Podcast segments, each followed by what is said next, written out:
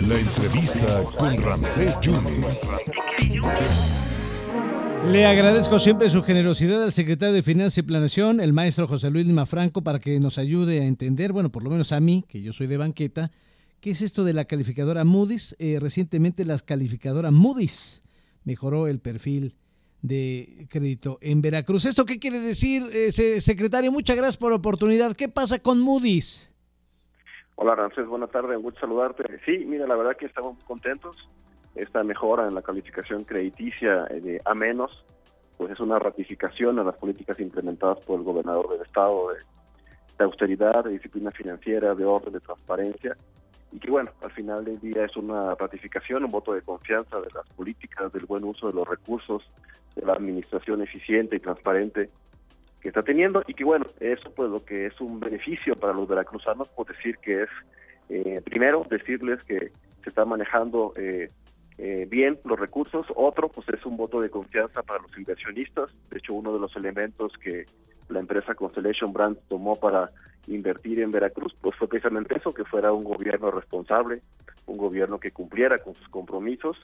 Y bueno, y esto pues al final se ve reflejado en estas inversiones mayor generación de empleos y mayor crecimiento para los veracruzanos.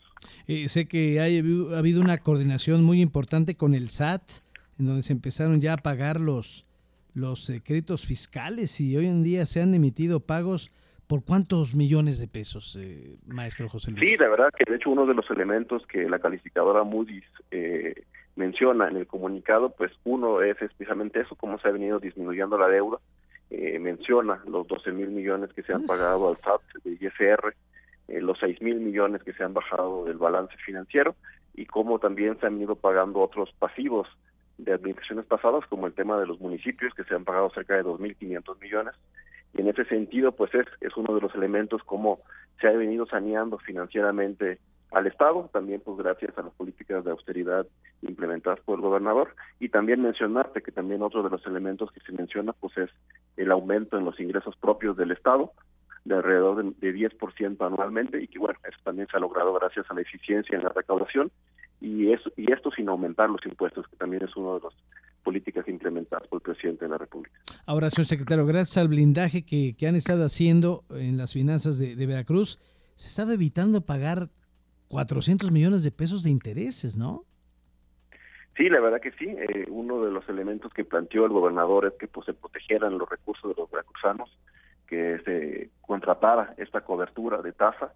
Y sí, si no se hubiera contratado esta cobertura de tasa que traemos en 6.19 cuando la tasa establecida por Banco de México está en 7%, eh, pues sí, estaríamos cerca de 400 millones de intereses que tendría que pagar el Estado y que gracias a esta cobertura pues no, no son necesarios y que bueno, y así como está la situación en torno a la inflación, pues seguramente la tasa de interés va, va, a, va a cerrar el año por ahí del 8% y que eso implicaría cerca de 800 millones de, de pesos de intereses más para el Estado, pero gracias a esta cobertura que decidió tomar el gobernador del Estado, pues las finanzas del Estado están protegidas.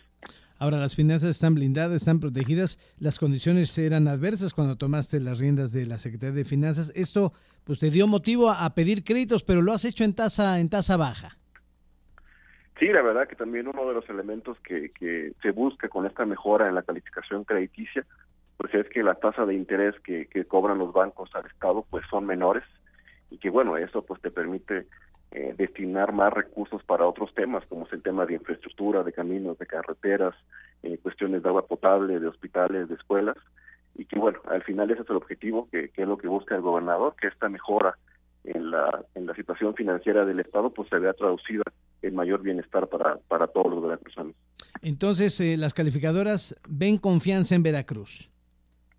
Sí, la verdad que es uno de los elementos que siempre se ha dicho, que el gobernador tiene muy presente, que uno de los problemas que se dejó al Estado no es la gran deuda que se dejó, como se pudiera pensar, sino la desconfianza que se generó en los veracruzanos, porque eh, ¿cómo le pides a los veracruzanos que paguen sus impuestos sobre nóminas, que paguen sus derechos vehiculares si tienen la desconfianza de que no se va a utilizar de manera eficiente los recursos, o como coloquialmente se dice, pues que se van a robar el dinero? Entonces de ahí la importancia de la confianza, si no recobramos la confianza de la gente, pues no podemos mejorar los ingresos y si no mejoramos los ingresos, pues no podemos hacer más infraestructura. es un círculo virtuoso que tenemos que hacer y de ahí la, la, importancia de estas calificadoras, de estas calificaciones crediticias que lo que te dicen es, eh, lo que le dicen a los veracruzanos es que está teniendo una buena administración de los recursos.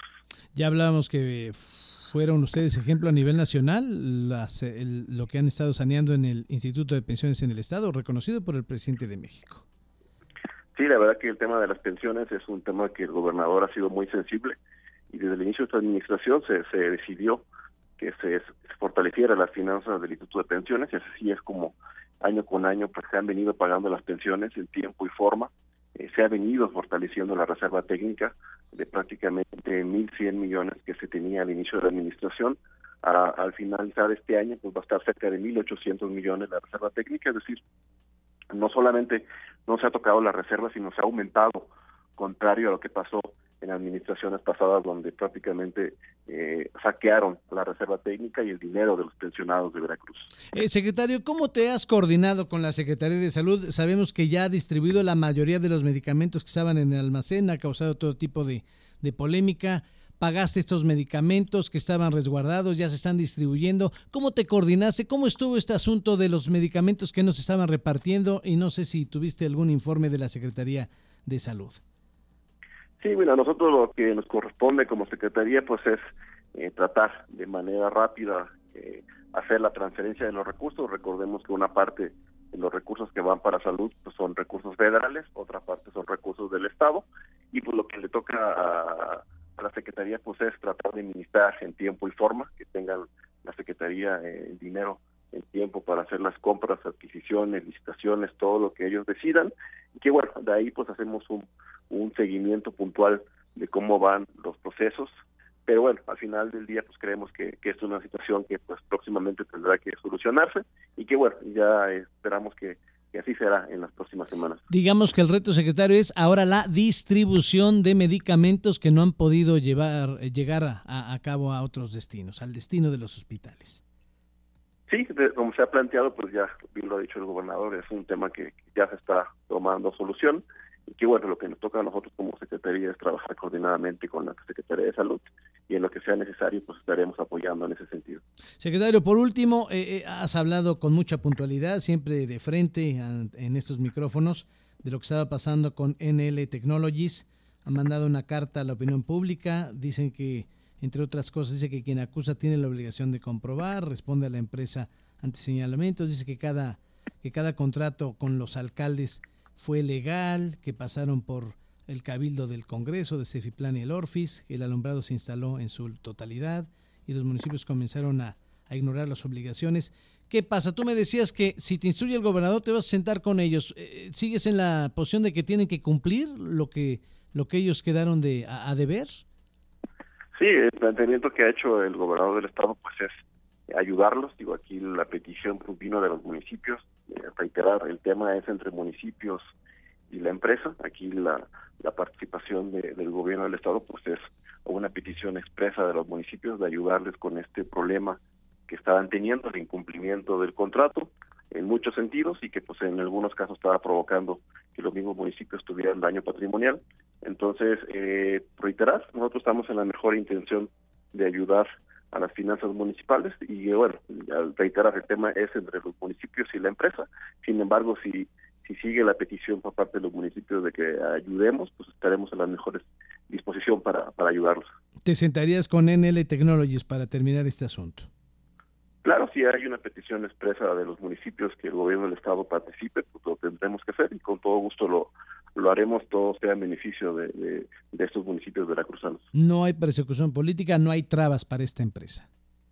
No, no, no. Digo, aquí lo que se busca es que se cumpla, es decir, que los, que los municipios, que los ciudadanos de estos municipios pues tengan los servicios que no han tenido, incluso algunos se les ha tenido que hasta cortar la luz y que eso afecta temas de seguridad, temas de educación, de salud, entonces es un tema que ya está dañando los servicios públicos de los municipios y por eso es que los municipios y el Estado tuvo que entrar. Secretario, muchas gracias. Pues muy bien, blindadas las, las finanzas y hay buena confianza y certidumbre con las casas calificadoras. Secretario, muchas gracias por tu generosidad. Gracias. Gracias a ti, entonces, buena tarde. El secretario de Finanzas y Planeación, José Luis Lima Franco, y nuevamente, lo volvió usted a escuchar aquí, dice que si hay disposición del gobernador, si los municipios lo permiten, se estarán sentando a negociar con NL Technologies, que ellos en una carta abierta dicen que han tenido trabas, que esto es persecución política. Lo que dice el gobierno es, bueno, tienen que cumplir lo que prometieron y no hicieron. En fin, ojalá se sienten a negociar por bien del ayuntamiento, de esta empresa, que cumpla y que le cumpla a todos.